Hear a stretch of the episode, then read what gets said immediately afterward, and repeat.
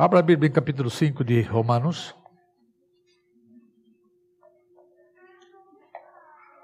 Capítulo 5 de Romanos. Eu venho, eu venho fazendo sermões sobre o capítulo 5 de Romanos. Eu vou ler os versículos 15 a 21. Mas antes de ler 15 a 21, é, quando nós estudamos Romanos 5:1, nós vimos sobre a justificação subjetiva, isto é, justificados, pois, pela fé, temos paz com Deus. Eu não vou repetir o sermão porque não dá. No segundo sermão, eu falei sobre a justificação objetiva, que é aquela que foi feita na cruz há dois mil anos atrás. É, depois, isso no verso 9, nos versos é, 6 a 11, eu falei sobre a esperança e a desesperança do pecador. Dos versos 5, 12 a 14, eu falei é, sobre a raiz de nossos pecados. Eu gastei um tempo falando que é, no verso 12, que fala assim: é, Portanto, assim como por um só homem entrou o pecado no mundo, e pelo pecado a morte, e a morte passou a todos os homens, por isso todos pecaram. Eu não sei se vocês lembram da tradução de uma preposição grega que é traduzida por porquê, no verso 12, mas também é linguisticamente corretamente traduzida por por isso. Porque a causa mortes da nossa morte não são ou não é os nossos pecados. A causa mortes nossa é a morte com a qual fomos concebidos e nascidos por causa uh, de Adão. E agora eu vou ler os versos 15 até o verso 21. Diz assim: Todavia não é assim o dom gratuito como a ofensa. Porque se pela ofensa de um só morreram muitos, muito mais a graça de Deus e o dom pela graça de um só homem, Jesus Cristo, eh, foram abundantes sobre muitos. O dom, entretanto, não é como no caso em que somente um pecou, porque o julgamento derivou de uma só ofensa para a condenação, mas a graça transcorre de muitas ofensas para a justificação. Se pela ofensa de um e por meio de um só reinou a morte, muito mais os que recebem a abundância da graça e o dom da justiça reinarão em vida por meio de um só, a saber, Jesus Cristo. Pois assim como é, por uma só ofensa, veja como repete sempre: uma só ofensa, um só ato de justiça, um só homem, um só homem, muitos, muitos, todos, todos. É muito interessante você ler com vagar e ler com atenção esse texto. Volto no 18. Assim como por uma só ofensa veio o juízo sobre todos os homens para condenação, assim também por um só ato de justiça veio a graça sobre todos os homens para a justificação que dá a vida. Porque, como pela desobediência de um só homem, muitos se tornaram pecadores, assim também por meio da obediência de um só, muitos se tornarão justos. Sobreveio a lei para que avultasse a ofensa, mas onde abundou o pecado, superabundou a graça. A que, como o pecado reinou pela morte, assim reinasse a graça pela justiça para a vida eterna mediante Jesus Cristo nosso Senhor. Por causa do primeiro homem, o paraíso foi perdido e por causa do último homem, do segundo homem, o paraíso nos é trazido de volta. Como o primeiro Adão nos afastou de Cristo, os, de, de, nos afastou de Deus, o último Adão nos aproxima de Deus. Se você fizer esses contrastes, é simples de você entender.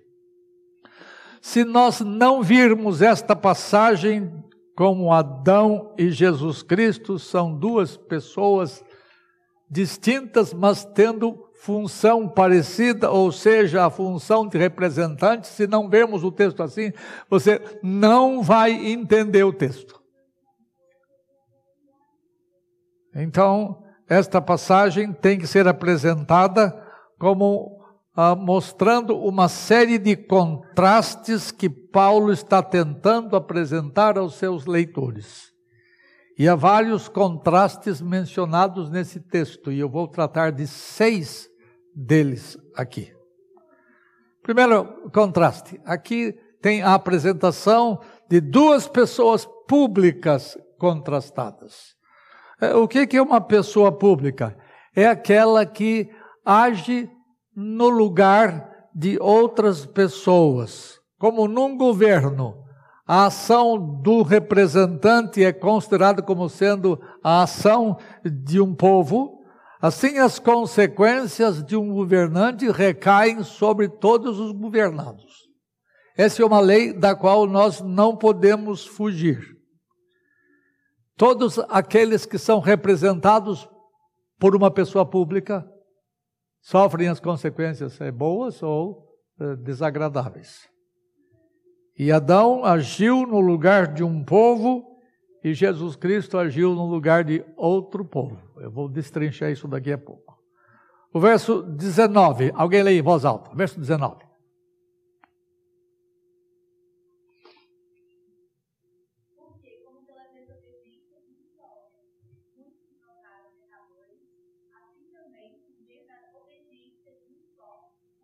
Veja, o obediente e o desobediente. Rapidinho sobre o desobediente, que é o primeiro Adão. Adão agiu de uma forma contrária à ordem prescrita por Deus ali no jardim. Ele cometeu ofensa contra Deus, ele traspassou a linha estabelecida por Deus, ele cruzou o sinal vermelho e assim ele é transgressor da lei do Senhor, trazendo consequências sobre toda a sua posteridade, sobre toda toda a sua descendência. E o ato de desobediência de Adão, eu disse às crianças, é visto por Deus como sendo um ato de desobediência de todos nós, aqueles que ele representou. E este é o ensino da teoria da representatividade. Não é teoria, não é uma verdade.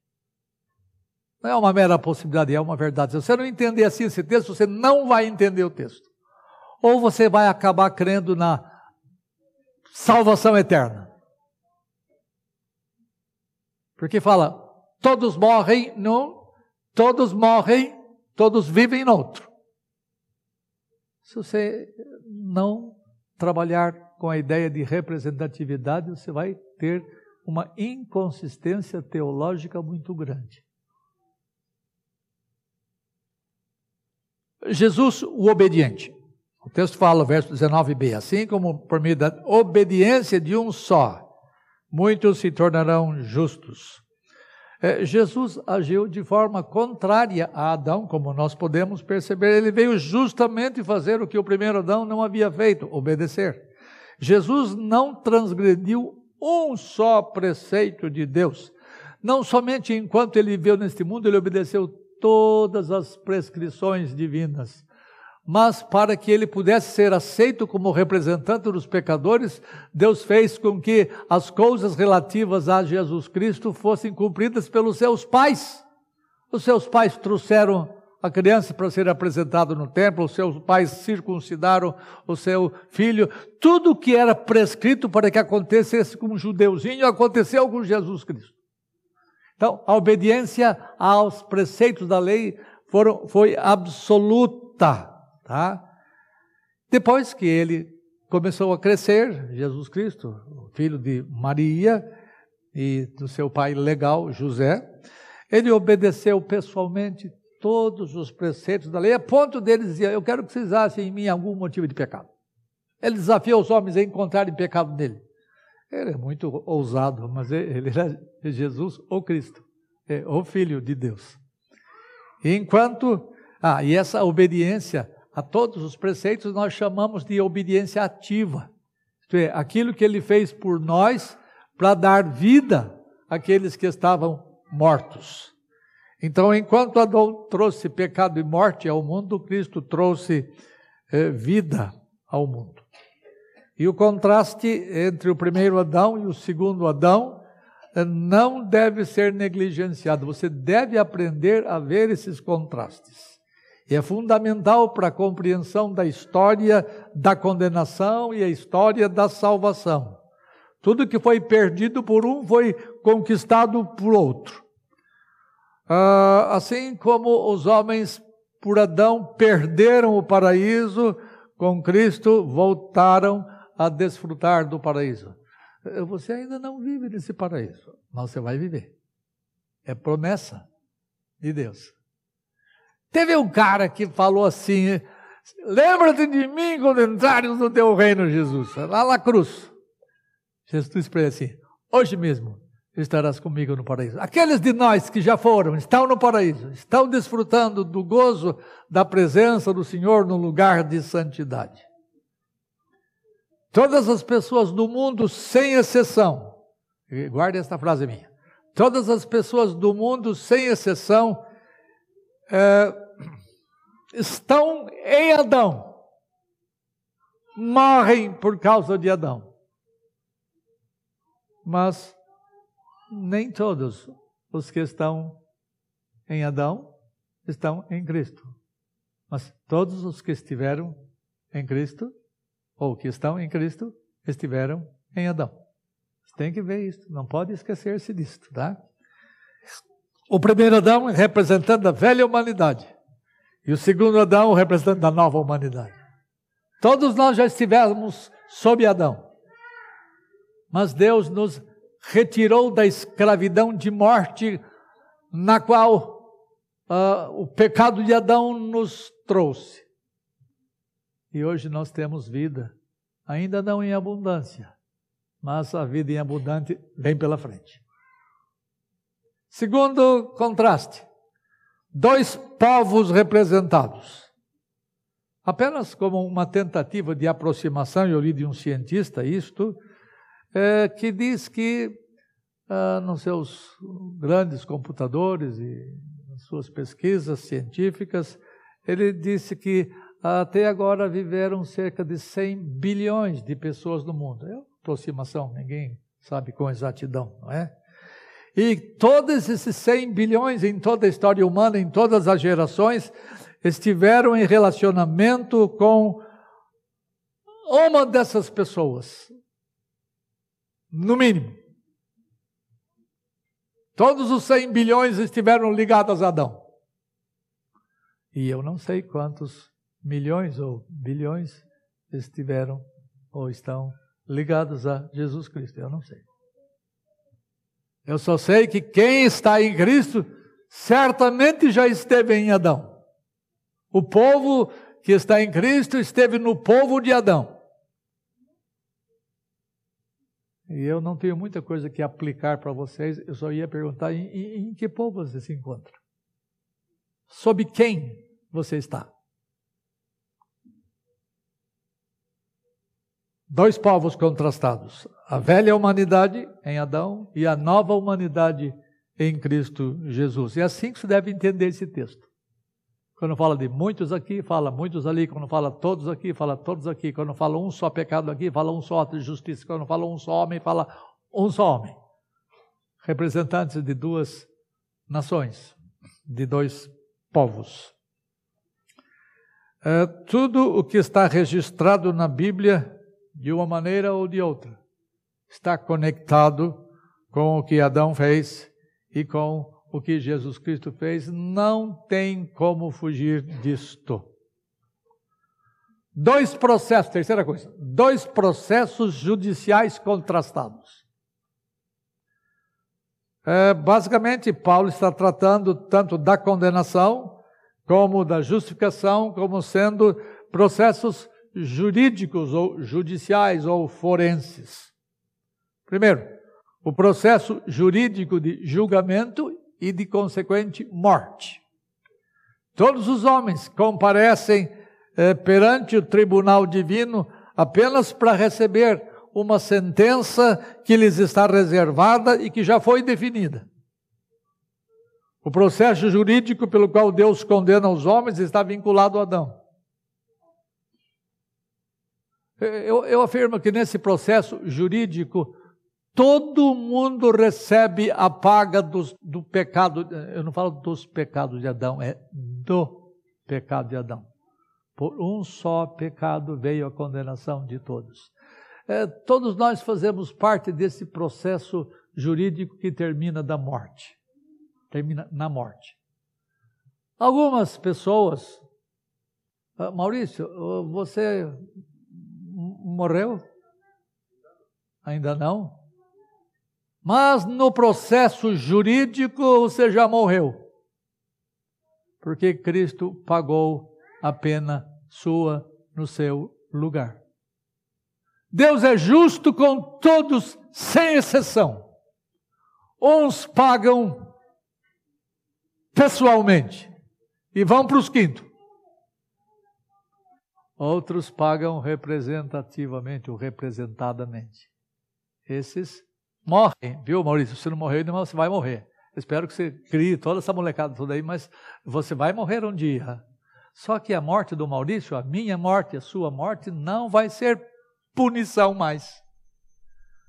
A morte, vista desse ponto de vista, eu já disse isso a vocês, a morte é uma amiga, porque ela nos livra das fadigas desta vida. Quando seu pai morreu, ele descansou das fadigas desta vida. Vocês choraram, a mãe chorou, todo mundo chora. Mas para quem morre é bem-aventurança. Lembra? Bem-aventurados são aqueles que desde agora morrem no Senhor, por quê? Porque descansam das suas fadigas. Então todo mundo morre. A morte, a chamada morte física. Mas para nós, os crentes, não é punição, é promoção. É bem-aventurança. Você tem que entender isso. Por isso que nós crentes cantamos quando um crente morre.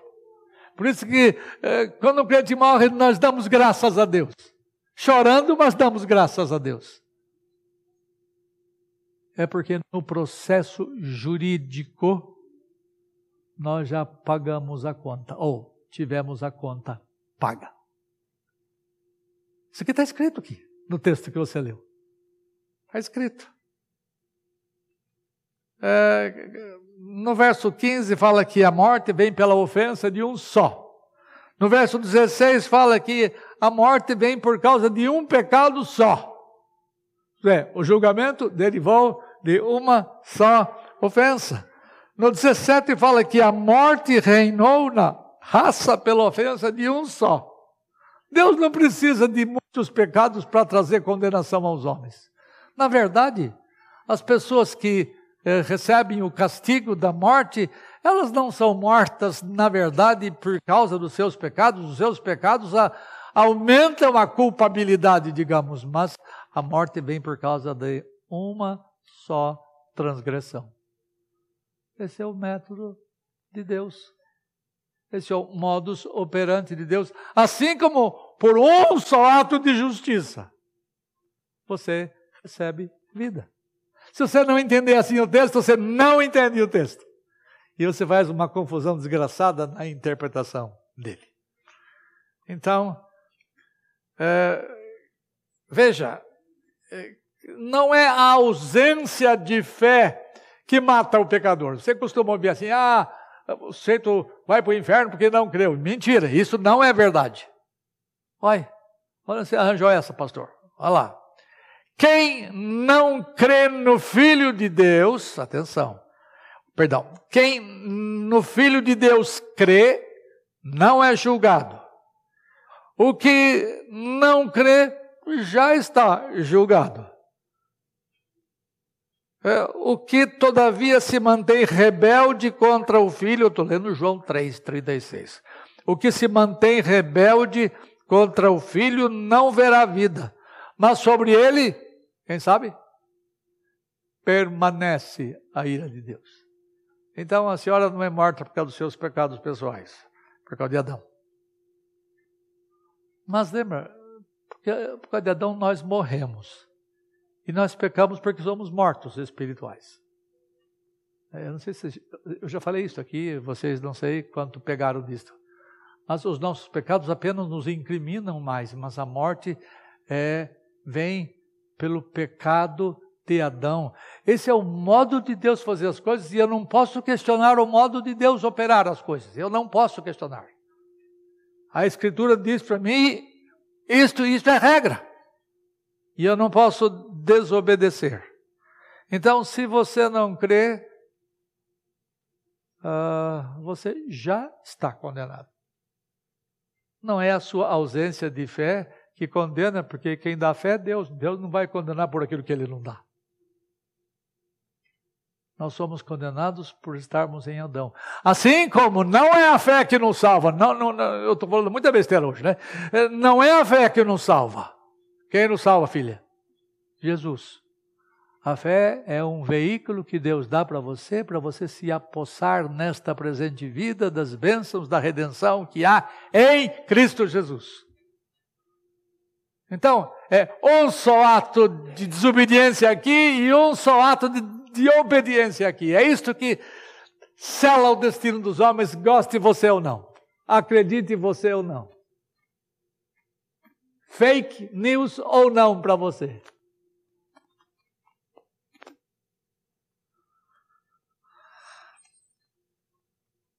Terceira coisa, Quarta coisa, duas obras contrastadas no processo jurídico. Nós estávamos mortos em nossos delitos e pecados, e Ele nos deu vida. É, Jesus faz toda a diferença, o segundo Adão. É, é mais abundante com Sua graça do que as consequências da morte trazidas por Adão.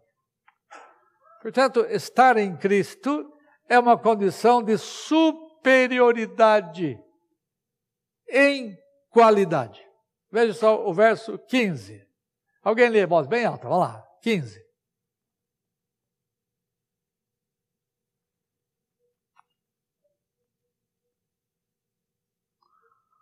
Todavia, não é assim o dom gratuito como a ofensa. Olha o contraste. Porque se pela ofensa de um só morreram muitos, muito mais a graça de Deus e o dom da graça de um só homem, Jesus Cristo, foi abundante sobre muitos. O contraste entre os dois representantes é, não pode ser perdido de vista. Cada coisa perdida em Adão é reconquistada em Cristo Jesus. E a reconquista é com vantagens. Com o primeiro Adão morremos, só para você eh, ficar bem clareado na mente. Com o primeiro Adão nós morremos, mas com o segundo Adão vivemos. Com o primeiro Adão a morte pode ser temporária. A morte pode não ser definitiva para muitos. Você nasceu morto. Mas Deus pode tirar você da morte. Com o segundo Adão, a vida é imperdível. A gente chama de vida eterna. A vida é imperdível por causa da obediência ativa de Jesus Cristo. Você pode sair do estado em que você se encontra em Adão, mas do estado que você se encontra em Cristo, você não sai. Experimente para ver se você consegue. Você não sai porque ninguém e nada pode nos separar do amor de Deus que está em Cristo Jesus, nosso Senhor. Por isso, em referência a Cristo, o verso fala muito mais com relação a Cristo, com relação à obra de Cristo. Então, é superioridade em quantidade e também em qualidade e também em quantidade. Veja só o verso 20. Sobreveio a lei para que a ofensa aumentasse, para que avultasse a ofensa. Mas onde abundou o pecado, superabundou a graça. Em outras palavras, há uma pilha de pecados e eles nos colocam debaixo de um grande peso. E o pecado é abundante, diz a Escritura. Contudo, quando olhamos para Cristo, verificamos que a graça é maior do que os nossos pecados. Por isso, Paulo diz que super abundou a graça. Ah, ser uma, uma coisa abundante é estar acima da medida. Ser uma coisa superabundante significa ser muito mais do que estar acima da medida. A primeira palavra fala de uma adição. A segunda fala de uma adição, a adição e fala de multiplicação. Veja só aqui, o dom, verso 16. O dom, entretanto, não é como no caso que somente um pegou. Porque o julgamento derivou de uma só ofensa para a condenação. Porém, contudo, a graça transcorre de muitas ofensas. Uma ofensa é suficiente para você ter morte. Mas quando você se torna morto, então você peca, peca, peca, peca, muitas ofensas. E a graça, quando vem, ela vem para limpar você, limpar você, não somente da sujeira que o pecado de Adão trouxe, mas de todos os pecados. A graça transcorre de muitas ofensas. Quantitativamente, a graça traz mais coisas do que o pecado traz. A graça de Deus é multiplicada em relação ao pecado, e uma vez que somos amassados pelo peso do pecado, em Jesus podemos ter uma montanha de graça. Uma enormidade. Certamente o pecado é um problema, mas a graça é uma solução maior que o problema. Há uma enorme diferença entre os efeitos do pecado se levarmos em conta os efeitos da graça de Jesus. Eu espero que você consiga ver a diferença entre essas duas obras. Quinto ponto. Dois resultados contrastados. Uh, alguém leia para mim o verso 17. Alguém que sabe ler, porque eu peço, eu tenho que esperar e eu leio sozinho. Lá. pela ofensa de um por meio de um só reinou a morte, muito mais os que recebem a abundância da graça e o dom da justiça reinarão em vida por meio de um só, a saber, Cristo. O processo judicial de Deus é muito justo. Ele condena seres humanos pelo pecado de um só homem. Ele imputa o pecado de Adão a nós. Imputar significa colocar sobre outras pessoas o que pertence a uma pessoa. E ele imputa uh, o pecado de Adão a todos os homens. Semelhantemente, ele imputa a justiça de um homem para aqueles que ele representou. A diferença é que no primeiro caso, a manifestação da justiça vem como salário. Ah, alguém só lê para mim 6,23 aí de Romanos. Fala que, eu, eu, eu leio, você não precisa gastar tempo. O salário do pecado é a morte. O pagamento do pecado é a morte. Mas a vida eterna também é um salário, não é? Ô Lutero, você que é reformador. O, o salário do pecado e a morte, mas a vida eterna é o quê? É dom gratuito. Se eu for olhar do ponto de vista de Jesus Cristo, a vida é um é o quê? Salário a Cristo. Porque ele mereceu aquilo. É um pagamento que é feito e ele eu já disse a vocês, eu vou repetir aqui a vocês, olha só. A turma de Santa Catarina ali. É, a, a, salvação o, o, é pelas obras? Não. Quem que mereceu a salvação para você? Hã? É obra então. Se você olha do ponto daquele que morreu. Mas se você olha do ponto seu que recebe, aí você não paga nada. Você não paga. Olha só. Deus cobra. Você não paga. E Deus recebe. Por quê? Porque o outro paga. Então, se, se você olha do ponto de vista do merecedor, é salário a vida. Mas para nós não é salário. Para nós é dom.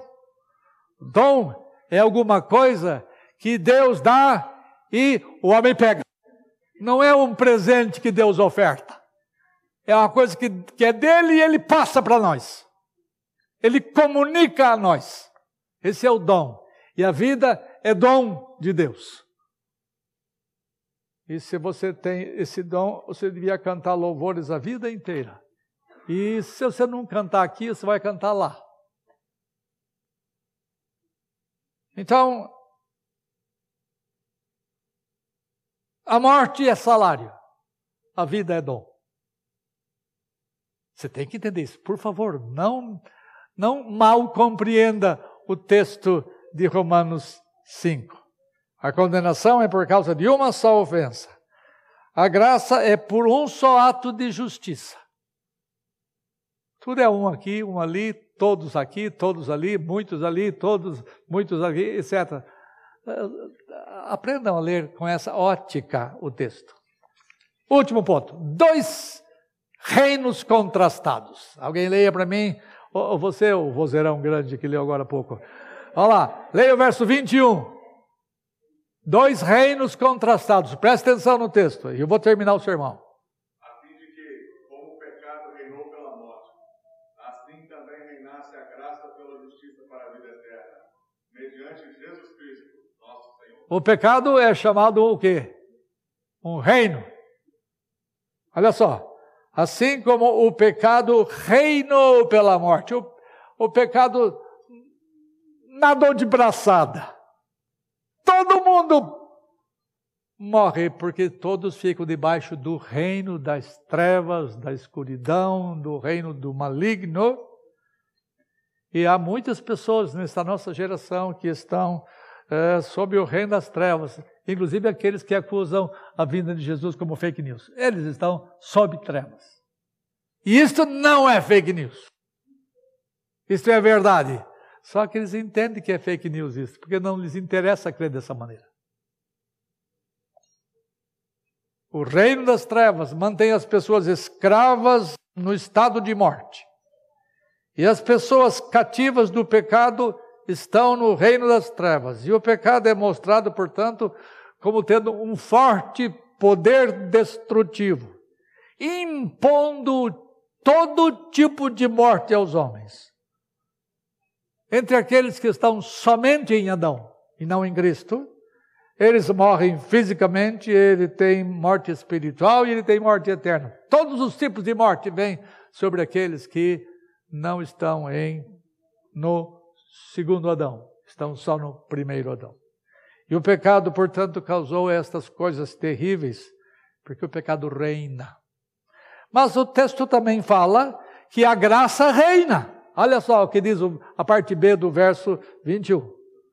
Assim também reinasse a graça pela justiça.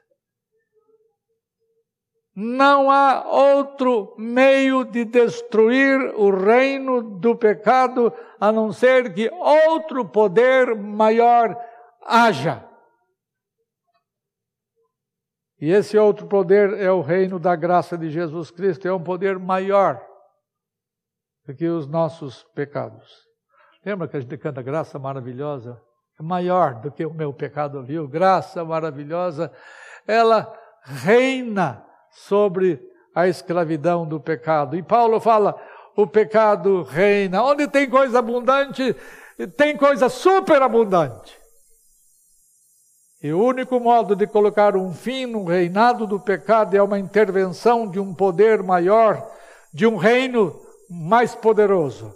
É por isso que é, a, a graça vem, veja qual é o propósito da graça. E a graça diz assim: Deus nos libertou da exucia das trevas.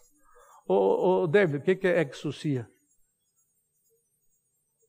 Poder, domínio, autoridade. E ele nos libertou do império das trevas e nos transportou para o Basileia do seu amor, para o reino do amor do seu filho.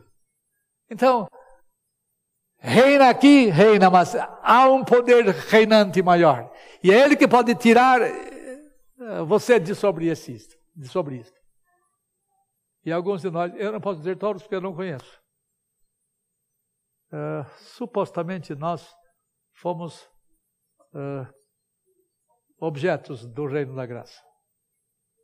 Eu espero que vocês sejam pessoas que estão debaixo do domínio da graça, que foram libertados pelo domínio das trevas. Eu perguntei no meio do sermão, pergunto outra vez. De que lado você está? Sobre o reinado de quem você está? Ou sobre o reinado de que você está? Do primeiro ou do segundo homem? Do primeiro Adão ou do segundo Adão? Sobre o reino do pecado ou sobre o reino da graça? Eu não posso responder isso. Essa é alguma coisa entre você e Deus. E eu espero que o Santo Deus seja gracioso com você. Ele livre você do império das trevas e o transporte para o reino do Filho do seu amor. Porque o que um fez, todo mundo pagou. Isto é, todos aqueles que estavam em Adão, a velha humanidade. E o que outro fez, todo mundo beneficiou-se do que outro fez. Isto é, se você está em Cristo, você tem a justificação que dá vida. Há muitas coisas mais que dizer sobre isso, mas o tempo nosso não permite. Este é um assunto que deve ser estudado, estudado, estudado. Vão em casa, criem vergonha, leia a Bíblia. Estude o texto, para vocês poderem entender. E esse texto é basilar para você entender muita coisa do que acontece no mundo e muita coisa que acontece na vida do povo de Deus. Deus os abençoe.